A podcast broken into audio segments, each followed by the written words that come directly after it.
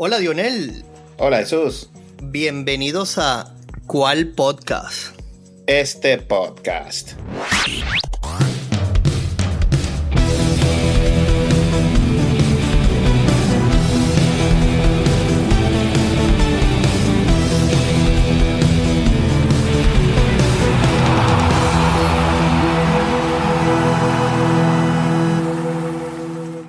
Hermanito, hoy nos reunimos a hablar de béisbol porque eso está que arde. Sí, señor. Bueno, hermano, antes de comenzar, quiero recordarles e invitarlos a todos los que nos escuchan a que nos sigan en Instagram y en X. Y también que se suscriban a todos nuestros canales en, en YouTube, Spotify, y por ahí hay otro más que me mencionaste que no recuerdo el nombre. ya vamos para allá, creo que es Tidal que se llama esta nueva plataforma. Y bueno, ya vamos a también a compartir nuestros episodios allí para que nos puedan escuchar. Claro que sí. Bueno, pero directo a materia, hermano. Quiero que comencemos por la carrera del MVP. ¿Qué te parece? Me parece muy bien. Creo que esta, eh, por ejemplo, la carrera en la nacional está que echa chispas. Como la ves ahí, está por ahí Acuña, se habla de Freddy Freeman, se habla de Mookie Betts, se cuela Olson. Se cuela Olson. Bueno, es que yo quiero poner esto en perspectiva, porque los números de Olson son increíbles, pero lo que viene haciendo Acuña opaca a Olson, porque de verdad, yo creo que ya esta competencia e-, es, es así como como egoísta a este punto, porque siempre, van, eh, siempre hablan de tres finalistas, ¿verdad? Cuando hasta el cuarto que, que, mencionamos entre estos, y nunca había visto algo así, que sean dos compañeros de equipo de dos equipos, ¿sabes? Eh, es, sí. es, un temporador los dos equipos que se están metiendo, ¿no? Sí, Los Ángeles, Dodgers y, y Atlanta, Mookie Betts y, y Freeman por los Dodgers y Olson y Acuña por Atlanta. Cabeza a cabeza los cuatro contendientes. Que bueno, no sé, esto, da mucho de qué hablar, ¿no? Por supuesto, y es que hay materia. Y repasando aquí, Olson, que parece que nadie lo nombra, ¿no? Pero Olson tiene 52 honrones, hermano. ¿Sí? Y 131 carreras empujadas. Eso es una grosería tomando en cuenta de nuevo que tiene en ese equipo por primera vez hay cuatro jugadores con más de 35 cuadrangulares, hermano. Sí. Que ese señor todavía consiga gente en base es increíble. bueno, ahí es donde yo creo que es el valor agregado de Acuña, ¿no? Que está siempre en las bases. Bueno, cuando no conectas honrón al primer lanzamiento, que se ha hecho ahora parte de su firma también, robando bases, qué espectáculo lo de este caballero, la verdad. Bueno, por, eso, son cuántas, 60 y... ¿Cuántas le llevas ya? ¿Te cuenta, hermano? Acuña. Bueno, está a un jonrón de los 40 y en bases robadas ya lleva 67, hermano. Estamos hablando de números jamás antes conseguidos, porque está a tres bases robadas de 70 y a un cuadrangular de los 40. Sería el primer jugador con 70-40. Yo creo que si este señor hace esto, yo creo que esta discusión no hay que tenerla. Es mi opinión. Hay que decir, es que hay mucha tela que cortar, porque también hay que decir que las bases son más grandes, ¿no? Primera vez en la historia, bueno, obviamente, es la primera vez en la historia que las bases son más grandes. Pero son grandes para todos. Está bien, pero es la primera vez que las bases son así. Entonces, eso yo no estoy muy de acuerdo con que se compare con el resto de la historia del béisbol porque es injusto para las otras personas. Por ejemplo, Ricky Henderson. ¿Cuántas se pudo robar Ricky Henderson entonces en una época así? Yo creo que más que el tamaño de las bases, yo creo que es, es esa secuencia de que no puedes Además, ¿no? tener un partido ahora lanzando a primera, ¿cierto? Yo creo que eso también, esa viveza criolla, lo vimos en el primer juego, cuando Acuña lo chequearon dos veces, le preguntó al árbitro, es ahora que me puedo ir, ¿cierto? Y ya, y salió, y no había manera. Recta afuera y ya el señor estaba levantándose en la segunda base. bueno, pero eh, eh, aquí no sé, ¿no? Es, histórico. Yo creo que cuando uno va a votar, nosotros no votamos, ¿no? Por ahora. Por ahora. Pero eh, el que vota aquí y ve 67 bases robadas primera vez en la historia, tiene que, esto tiene que pesar. Pero insisto con Olson, ¿no? Que todavía no hemos ni entrado en los Dodgers, pero Olson tiene dos de la triple corona. Correcto. 52 cuadrangulares y 130 impulsadas, hermano. Casi alcanza lo que le proyecté yo a Manny Ramírez. A Manny, a Manny Machado. Son 131 carreras impulsadas, hermano. Casi una por juego. Es, es, es increíble lo de Olson. Ahora bien, de estas 131, creo que las 110 las anotó Acuña. Es así. Siempre está por allí, que, caballo. Y otra cosa de Olson que me lo pasó una muy buena amiga de la universidad, Tatiana, que nos escucha también. Quiero, le dije que iba a prometer mencionarla acá. Algo muy bonito que venía haciendo Olson, particularmente con su eh, lo estuve viendo con esta campaña que viene haciendo eh, con su asociación, digamos, su, su, algo, su toque personal. Eh, ha llevado al estadio a su mejor amigo, una persona que tiene autismo a un nivel bien grande, que no se comunica verbalmente con nadie, pero lo ha llevado al estadio y ha hecho que, que las personas reflexionen de estas, de estas que venimos hablando, ¿no? Del, de, los, de la importancia que es tener la salud mental, ¿no? Ahora en este deporte eh, es, más abierto, que la gente, eh, nosotros los idolizamos, pero a lo final son, son personas, tienen, tienen problemas, tienen sentimientos, tienen angustias, ¿no? Y esto es muy bonito de Olson.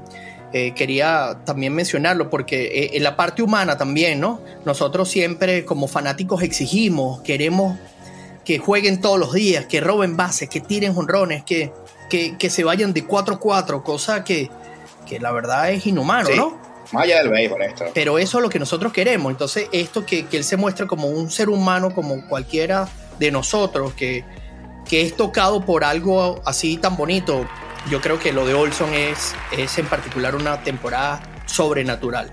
Solo que bueno, se consiguió con estos dos caballeros acá que... Tres. Exacto, con estos tres batiendo. Bueno, digo dos porque yo estoy seguro que si Acuña se lo lleva no se va a enojar y más aún cuando él, él en una entrevista comenta de la lesión de Acuña y sus rodillas, ¿no? Y verlo en esta forma física, bueno, no es nada más que agradecer que podamos disfrutar de estos caballeros en este momento. Sí, señor. Bueno, hermano, entonces Atlanta tienen ahí su competencia interna y por el otro lado, Mookie Betts y Frey Freeman, que en algún episodio comentabas que los números eran muy similares entre Mookie Betts y Ronald. Es correcto, es correcto. Solamente eh, yo creo que algo también súper destacable para Moki es el hecho de que tuvo que cambiar hasta de posición y parece que ni eso le haya afectado, ¿vale? Sí. Son 39 cuadrangulares, hermano. No, no. De hecho, recuerda cuando comentábamos el juego de las estrellas cuando participó en Derby y decía, ¿yo qué hago aquí? Sí. Y en estos días le decía, pensaba yo, bueno, ahí estás, por algo, por algo te llevaron, porque ese va, la pelota salta, ¿vale? Sí, sí, sí. Bueno, 103 carreras empujadas, cuarto en la tabla de posiciones de, de liderato de bateo con 311. Bueno, Mookie Betts también lo hace todo. Y entonces se pone la cosa pareja, porque Freddy Freeman, que también a la calladita aquí, ¿no? 336 de averaje, a un punto de acuña. Pero más allá, hermano, no lo veo aquí en, pizarra. En honrones, no me aparece. En impulsadas, no me aparece. ¿Por qué Freddy Freeman está para MVP? La prensa de los Dodgers, hermano. Pero ahí tienes a Mookie Betts. Como la prensa de Nueva York. Bueno, y han hecho el lobby completo a Mookie, porque la verdad es que desde el juego de las estrellas hasta acá ha sido eh, una guerra mediática importantísima. Solo que, bueno, el hecho de que, de que Atlanta también esté en los números, sexto año consecutivo, clasificando a playoffs, siendo, eh, levantando su, eh, su banderín de campeón de la división. Bueno, eh, hablábamos de esto, cuatro jugadores con 35 jonrones, un equipo sólido por donde lo veas, y la verdad que, que conseguir gente en base, porque eso es lo que yo digo de Olson, cuando tú tienes tantos caballeros yéndose para la calle y que este todavía esté líder en impulsadas, tú dices, eh, eh, hay demasiado clutch en ese equipo, hermano. Sí. Pero bueno, yo voy aquí ya con la polémica porque ya basta de números, que si este está el líder, el otro. El más valioso no se basa en números simplemente, sino sería una matemática. Multiplique este número, como en Venezuela recuerdas que se hacía el, el productor del año. Correcto. Y se sacaba con una fórmula matemática tantos honrones multiplicados por un número más las impulsadas por otro número. Eso te daba un número y, el que tuviera el mayor era el productor del año. Y les gustaba porque era transparente, aquí no habían votos, aquí no habían gente que se También había más valioso, también había más valioso, pero también había, y había productor del año. Correcto. Pero aquí, aquí no hay matemática, hermano. Aquí la gente va totalmente subjetivo y no le importa nada. Si, si, si quiere no ver las estadísticas y puede votar por el que él quiera. ¿Qué es el más valioso, hermano? ¿Qué significa ser el más valioso? Porque estos dos equipos tienen récords increíbles en, su, en sus divisiones. Ya quedaron campeones. Correcto. Tienen un super equipo los dos. Como has dicho, Atlanta tiene tres casi que peleando el MVP. Y los Dodgers ni hablar. Eso es un desfile de estrellas. Entonces, son, son el más valioso aquí. Es más valioso. Si yo quito a Mookie Betts ahí, los Dodgers no ganarían igual. Si quito a Cuña, ¿qué te parece? Bueno, yo creo que yo creo que más sufriría Atlanta quitándole a Cuña que a los Dodgers quitándole a Mookie. Es mi opinión. La verdad que yo lo que lo que disfruto que hablábamos de, de esta rápida maduración, porque hace apenas unos meses atrás estuvo toda la polémica en Venezuela cuando eh, celebró de más y luego se tuvo que ir al estadio, ¿verdad? Eh, eso fue apenas, digamos, como eh, en perspectiva, fue hace un par de semanas. Y ahora pareciera otro, no deja de celebrar, no deja de sentir, pero, pero ha estado enfocado en sus números. Vi una entrevista que le hizo un gran pelotero, el señor Albert Pujol, en esta semana del Heritage, eh, le entrevista y dice que, que, a él lo que más le gusta ver es esa buena vibra que él trae al dogado. Porque si bien es cierto, cada pelotero se prepara diferente, con música, con una, con una concentración diferente, él rompe eh, esa dinámica bailando, eh, el, el, saboteando, el que esté haciendo algo concentrado.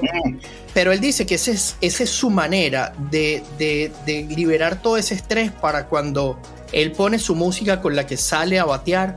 Ya él ha estudiado con qué pelota le van a abrir.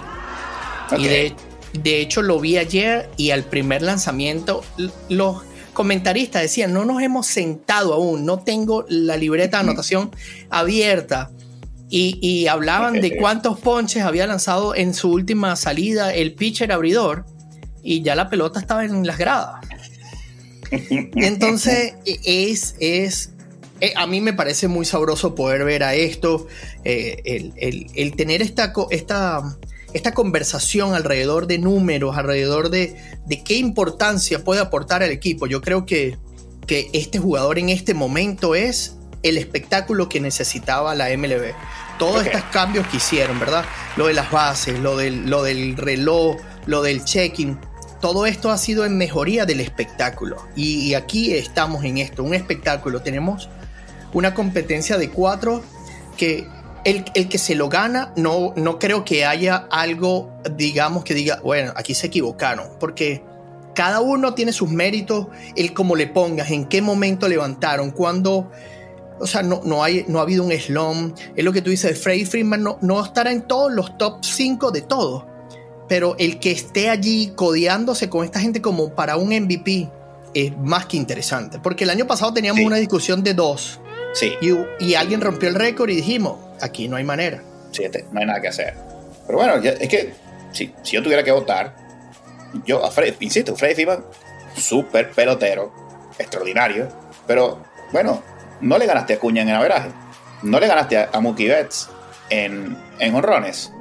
Entonces ya Mookie Betts por ahí hace como que más, es más llamativo. Ok, entonces, bueno, es una, es una discusión de tres entonces. Vamos a sacar a Freddy Firma. Para mí, para mí, no sé. Perfecto, perfecto. Bueno, yo, insisto en esto del más valioso porque yo dudo mucho que estos que votan puedan ver los 162 juegos de todos los equipos. Entonces, a mí no me pueden decir que si, si, si Freddy Firma dio 336, a lo mejor todos los y que dio fueron importantísimos. ¿Sí? Mientras que otro que batió, no sé, 400, a lo mejor los daba cuando no había nadie en base, iban perdiendo 14 a 0. Ah, bateaste 400, pero no importó, no, no fue valioso ese hit. Entonces yo dudo mucho que estos reporteros hayan podido ver que no hay tiempo, hermano. por supuesto que no. Entonces uno tiene que ya irse a los números, saludo Carlos Javier, y, hacer aquí una decisión. Y entonces aquí Freddy Freeman tiene, tiene, no puede ganarse el MVP. No, que no, no puede. ¿Cómo hacen los que votan para votar por, Freeman? ¿Qué, ¿Qué, razón le darían? Yo creo que Freeman va a quedar fuera de, la competencia, a menos que, no sé, haga algo extraordinario, impulse siete carreras un día, se robe tres bases. Al día de hoy, ya sabemos aquí por quién no votas. ¿Quién No, es el MVP para ti?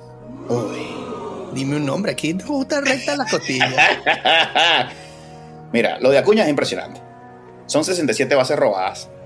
Son 337. Si no fuera por Arraez que se, bueno, piedra en el zapato, ganaría el título de bateo.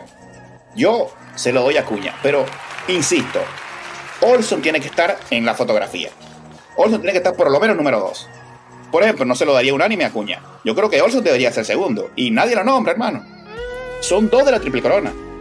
Hace algunos años el que, el que ganaba dos ni siquiera se pensaba. Era un hecho, es así. Son 52 honrones, hermano. Es el líder de todas las grandes ligas. Entonces, no sé. Yo creo que, bueno, Acuña porque, el- porque es el récord. Pero para mí Olson tiene muchísimo mérito. ¿Cómo lo ves? Va, ya yo te dije, el mío es, ya yo pasé raya, se llama Ronald Acuña. El año pasado por fin pude ganar, de gané con Aaron Judge. Este año será mi segundo back to back. Aquí te lo digo ya. Uy. bueno, hermano, y, y en la americana, no olvidemos la americana, que también está muy interesante. Eh, yo creo que antes era muy fácil decir quién era. Lo habíamos anunciado ya. Otani lo estaba haciendo absolutamente todo. Pero bueno, Otani se lesionó. Claro, ese dolor de espalda, por supuesto. cargando a todo el equipo de Los Ángeles de Anaheim. Entonces se molestan porque se lesiona. Bueno, señor, pues si lo tenía toda una campaña levantándolos, no puede ser. Sí, entonces Otani eh, sigue siendo impresionante. Líder en honrones, va a terminar por encima de 300 porque le van a tener que agregar un- un- unos turnos allí. Y 95 carreras empujadas. Esto solamente en ofensiva. Si contamos lo que hizo como, como pitcher, bueno, ya eh, es un abuso. Eh, Un abuso. líder en triples.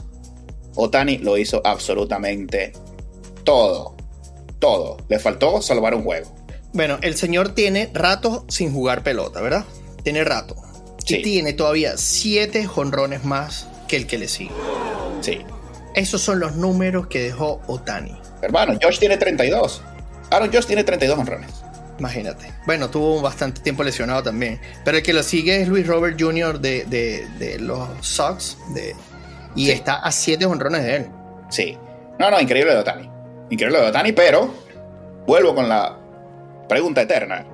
¿Es el más valioso Otani para, para un equipo? Los, los Ángeles jugaron un béisbol horrible, hermano. Terrible. Bueno, recuerda que con esta sabimetría van a hablar del WAR, que es algo entre el entre un equipo más malo tú estés, tu WAR va a ser más grande porque es más significativo todo lo que aportas. Es así. Sí. Pero no podemos ir a números porque entonces caemos en lo mismo. Hagamos el productor del año.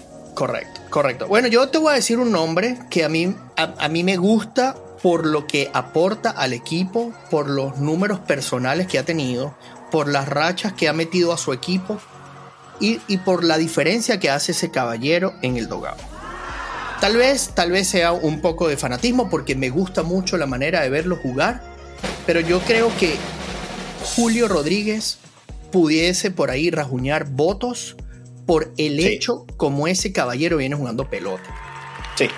Ah, Tengo que decirlo. eh, Él fue el que levanta, el que levanta a, a los Mariners, es Julio.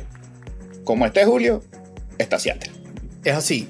Y, y- y en general, o sea, defensivamente es un jugador súper completo. Eh, hemos visto que ha, ha robado jonrones y se queda en el suspenso. Le gusta, le gusta el espectáculo, estar en las luces, llamar la atención de muy buena manera. Y, y- y ofensivamente hemos visto, tuvo rachas hasta que Cervaile decidió darle un descanso bien merecido cuando venía enrachado de ese, esa cantidad, 22 juegos consecutivos alcanzando bases. Hermanos, son Sí. números extraordinarios, son números extraordinarios. Y, y algo importante, este señor es apenas su segunda campaña.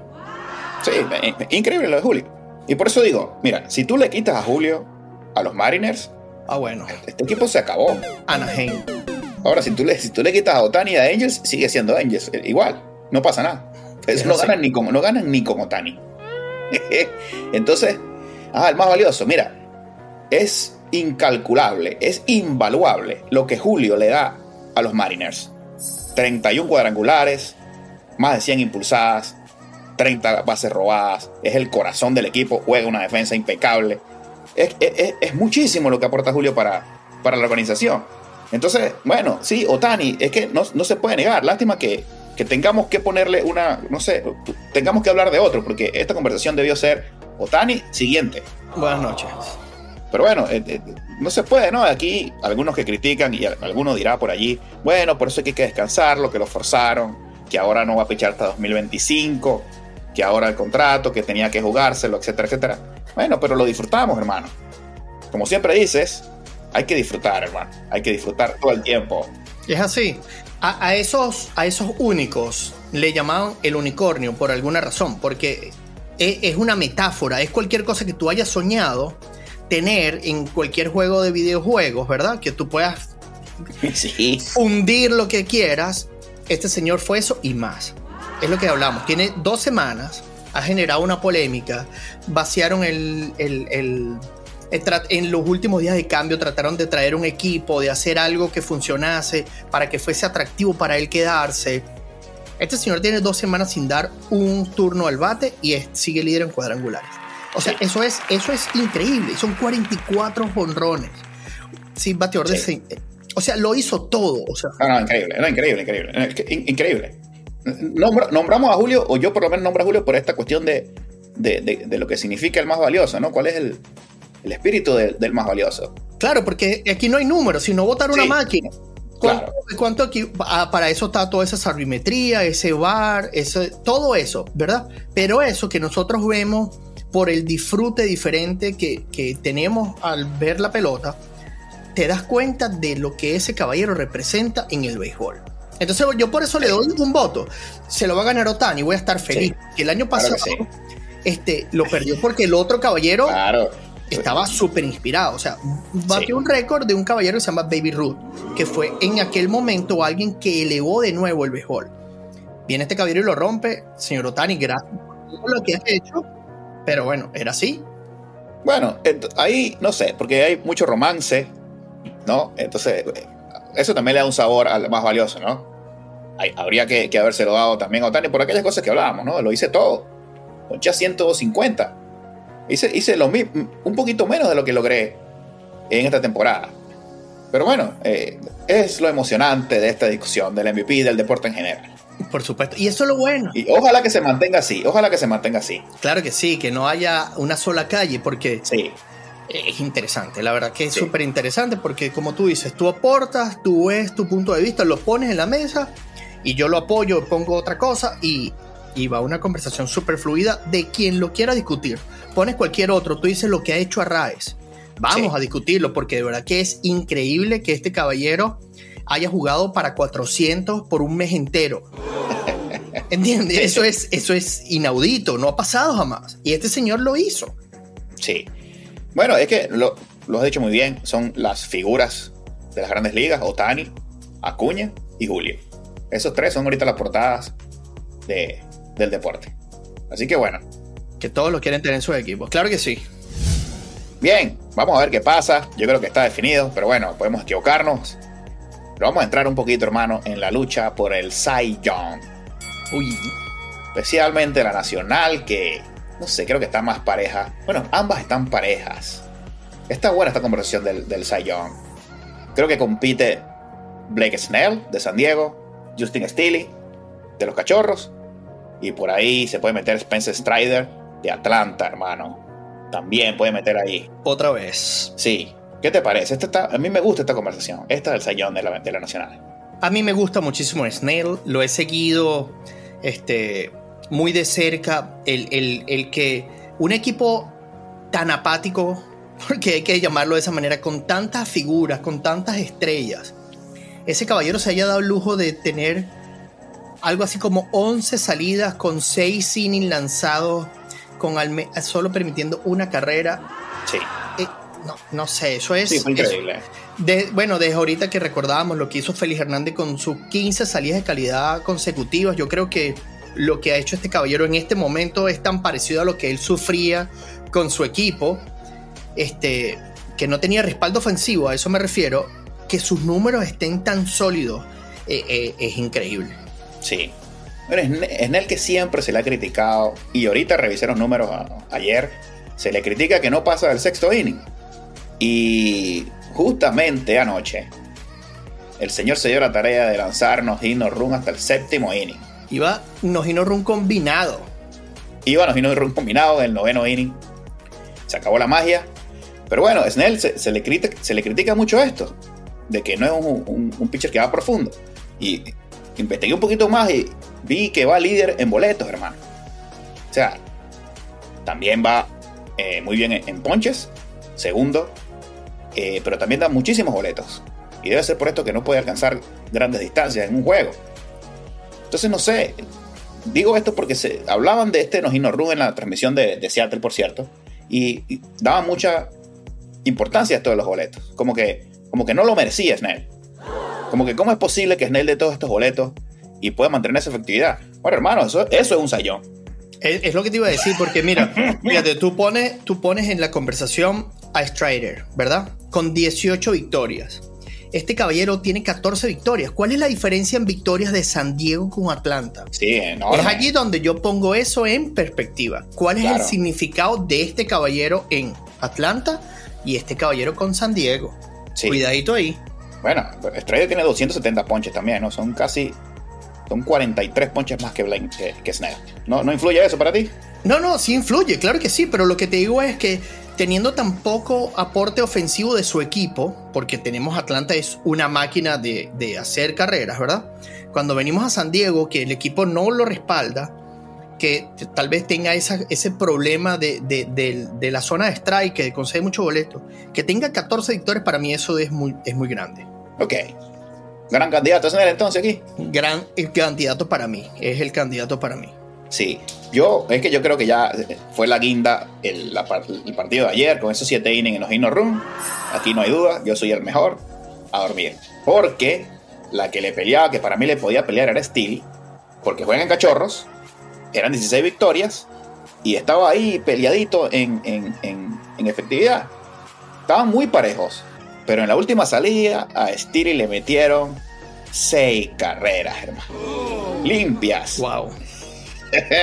y entonces, por un lado, este te da la impresión de que quedó mal, con seis carreras limpias, y Snell te tiene unos runs de 7 innings.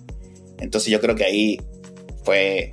Yo creo que eso va a definir la, carrera por el Sayón aquí en el Nacional. Muy bien, muy bien.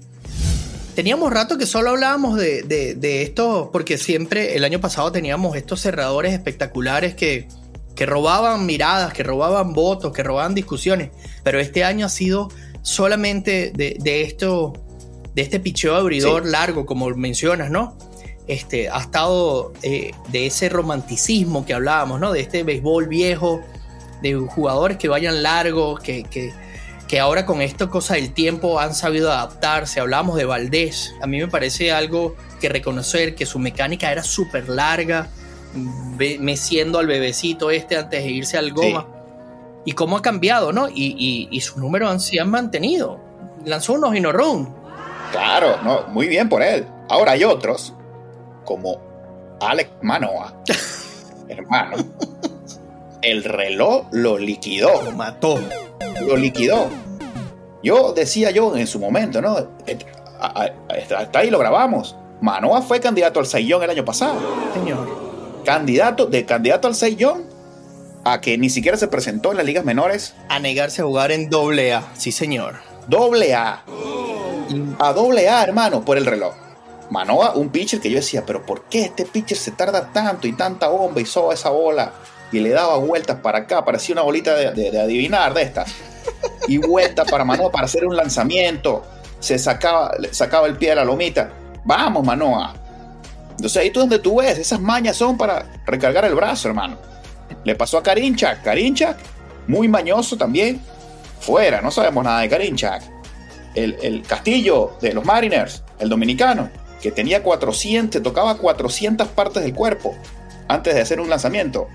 No sabemos nada de Castillo. Bueno, pero ayer hablaban de que está cuarto en ponches en toda la liga. 200, superó los 200 ponches de nuevo en su carrera. Son números bien buenos. Bien. Castillo. No, no, no. Castillo va para Sayón. Ah, Estoy hablando de Castillo, el relevista. Ah, sí, sí. Que era de Tampa. No, no, yo pensé que estaba hablando de Castillo, yo, yo estoy hablando de la piedra. No, la piedra no, a la piedra le, hicieron hasta show de drones. no, no, no, no. Hablo de, Castillo, Diego Castillo. Ok, ok, ok. La revista de Seattle que Por ahí pueden buscar los videos. Bueno, 400, buscan. Yo encontré 396 partes del cuerpo que se tocaba antes de cada lanzamiento. Bueno. Me puedo haber equivocado. Por una o dos. Entonces, hermano, este reloj cambió muchísimo las cosas. Eh, y a lo mejor por eso estos relevistas ya no, no están por ahí. Pero bueno, pasemos a la americana, ya que hablamos de Castillo. Castillo Luis, la piedra, eh, que para mí es el sello. ¡Wow! De una vez, aquí. Acuérdate que Seattle es difícil de, de- de tener soporte ofensivo. Es así, es así. Pero bueno, quiero escuchar. Yo, yo ya voy a decir mi candidato con Castillo, pero quiero escuchar, hermano. No, a mí también me gusta. eh, eh, cuando la, la apertura de ayer, cuando supera sus 200 ponches, hablaban también que era de toda la liga nacional, de toda la liga americana, el, el pitcher al que menos le bateaban. Hasta el día de ayer creo que era algo así como 210 que le bateaban. Sí. Entonces tú hablas de, de esa consistencia, ¿no? Que no solo poncha, eh, también te Sí. da un, un- el saber que tienes el respaldo defensivo de Seattle, que es por mucho eh, el mejor bullpen que tienen todas las grandes ligas. Este, lo de Castillo ha sido súper sólido. A mí me ha gustado muchísimo todas sus salidas. No le batean jonrones. Y siempre está súper calmado ese caballero, ¿vale? Sí, sí, muy sereno. Castillo. Eh, yo digo Castillo porque eh, lo, lo he seguido, ¿no? Y sé lo que se ha fajado y lo que le ha costado cada una de esas 14 victorias que tiene en la temporada. Eh, y digo esto porque yo creo que si hablamos de números, Gary Cole de los Yankees debería ser el sayo. Yo creo que el chance de Castillo es, en estas últimas dos salidas creo que le quedan, es que pueda superar a Cole en ponches y que termine con 16 victorias. Allí la cosa se va a poner buena. Ayer Servas creo que lo dejó un poquito más. Llevaba cero carreras y le anotaron dos carreras. Había bajado la efectividad a 2.87. Dos carreras y ahora está en 3.06. No es lo mismo, hermano, el que va a votar, que no pudo ver los 162 juegos de los Mariners. Y no me vayan a decir que sí los vio. Y vea una efectividad de 3. Por Sí, claro, no es lo mismo 306 que 288. Entonces, bueno, vamos a ver si Castillo puede hacer unas, unas, buen- unas buenas par de aperturas que van a estar muy difíciles, por cierto. Ya hablaremos de eso. Sí, señor. Y, y- y se lleva el sayón. Pero yo creo que, que aquí Garrett Cole de verdad eh, va a ser el ganador. Bueno, y lo merece porque de verdad que con esa temporada que se han mandado los Yankees, tener esa cantidad de victorias, Sí. esa consistencia, esa, esa garra que le ha puesto Garrett, a mí me, me ha gustado muchísimo, pues porque Sí, ha, ha sido ese, esa poquitica luz, esa alegría que ha dado nuestro fanático de los Yankees, porque de, de resto Sí. hay, hay que, hay que pasar factura, hay que revisar todo esto, porque bueno, también, también otro récord, Aaron Boone, récord de expulsiones. No, no se ha visto nunca antes. ayer casi lo vuelven a expulsar. Lo expulsaron ayer. No, no, pero tempranito. Dijo, no, no, yo no he dicho Ah, nada. Ah, ok. Después dijo, "Ah, que me voten. Vamos, ¿qué pasa? Ay. Bueno, hermano, bien. Muy bien esta competencia, muy buena. Y entremos, hermano, porque es que hablaba esto de, de Castillo, porque los Seattle Mariners, el wild card de la americana y el oeste de la americana está en llamas. En llamas. Refrescanos cómo está la tabla. Porque hay una lucha de tres para este wild card o el que quede ah, más cerca en su división. Tenemos a Houston, a Texas y a Mariners que no dan respiro. Houston domina por medio juego a Texas y a los Mariners, ¿sí? Pero viene, por ejemplo, para los Mariners le tocan los 10 juegos que le quedan, 7 contra Texas y 3 contra Houston. Pero ¿cuánto les toca en casa? Le toca visitar a Texas 3 juegos y después 7 juegos consecutivos de lunes a domingo. Por allá estaremos en el T-Mobile Park. ¡Ay, qué mantequilla! 7 juegos consecutivos en casa versus Houston y cerramos contra Texas 4 juegos consecutivos. Bueno. Así que los Mariners Dependen solo de ellos. tienen en sus manos, hermano, la clasificación. Así es. Yo creo que fue un termómetro esa serie contra los Dodgers. Uy. Este, mi amigo, mi amigo Cervais, este, lo siento, pero eh, votó la partida. Te lo dije, te lo Uy. dije, te lo dije. A mí no me gana nadie con el cuarto bate. Nadie. A mí nadie me da un palo con el cuarto bate. Las bases están llenas. Barrio, dale boleto. Me hizo. Dale boleto. Pero bueno, ese es el béisbol. A mí, yo desde aquí en la televisión. Ya no, muy fácil. es muy fácil, es verdad, pero esa no existe. No voy a hablar más del Survive porque espero que re- re- acomode todo esto. Lo tiene en sus manos. Mira, Houston parecía Sí. que era el que la tenía más fácil contra la serie, contra los últimos, y le voltearon la tortilla. Hasta el día de hoy fue que decidieron soltar palo. Ganó Texas, le dio una, una- un montón de carreras a Boston. Houston hizo lo mismo. Sí. Seattle salió y barrió a, a- a los Oakland, que era que lo tenía que hacer. Hizo el trabajo. Claro, barrer o morir. Y ahora vienen, o sea, yo creo que eso es, o sea, son de siete juegos, yo, de 10 juegos, yo creo que hay que concentrarse en esos siete juegos en casa. Eh, yo no sé, Sí. eso, es, estar eso en sus manos, que no dependa de otro, a mí me parece que no hay nada mejor que no sacar cuentas y solo salir Sí. a ganar. Bueno, voy a decir algo aquí a favor de los Mariners. Además de que juegan en casa, Scherzer no va a pichar más. No, Eovaldi, que era candidato a Young, no pasa de dos innings y dos tercios. Después de que volvió de la lesión, no lo quisieron enviar a, enviar a AAA por lo, porque Texas parece un submarino. Lo hicieron volver y no encuentra la goma. Eovaldi, ojalá que no se acuerde por el bien de los Mariners en, estos últimos juegos. Y Gray, que era el otro buen pitcher de ellos, no está bien. Quedé fuera del fantasy gracias a estos señores, hermano. un submarino. Entonces yo creo que los Mariners tienen en sus manos la victoria aquí contra Texas. Houston, bueno, es Houston. Ya están completos. es una pelea de dos. Sí. Es perfecto, eso te iba a decir. Están jugando un super pelota.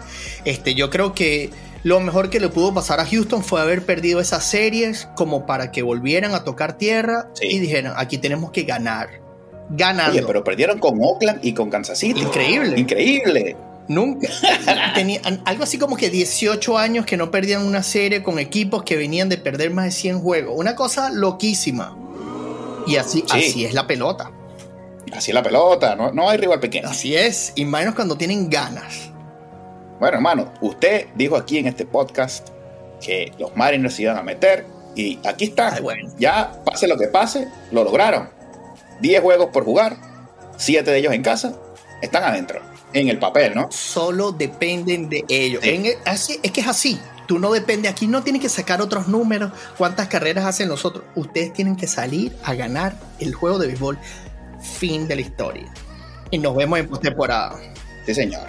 Dos cositas. El, si quedan empatados, la ventaja la tiene por ahora Texas, domina la serie 5 a 1. Y bueno, si son eh, rivales de división, eh, se, toma en cuenta el mejor récord contra esa división. Entonces, bueno, y aquí los Mariners tienen que mínimo sacarle un juego de ventaja a, Texas. Y aquí, hermano, yo creo que el manager del año ahora sí se lo tienen que dar a Cervais. Y ya hablaremos de eso. Bueno, ya hablaremos de eso. Tiene todo, tiene señor Cervantes, tiene 10 juegos para que yo le dé el voto. Aquí está, aquí está, claro que sí. Bien, hermano. Ha llegado la hora de despedirnos. Quiero saludar a todos los que nos escuchan. Tenemos nuevos suscriptores. Bienvenidos a Cual Podcast una vez más.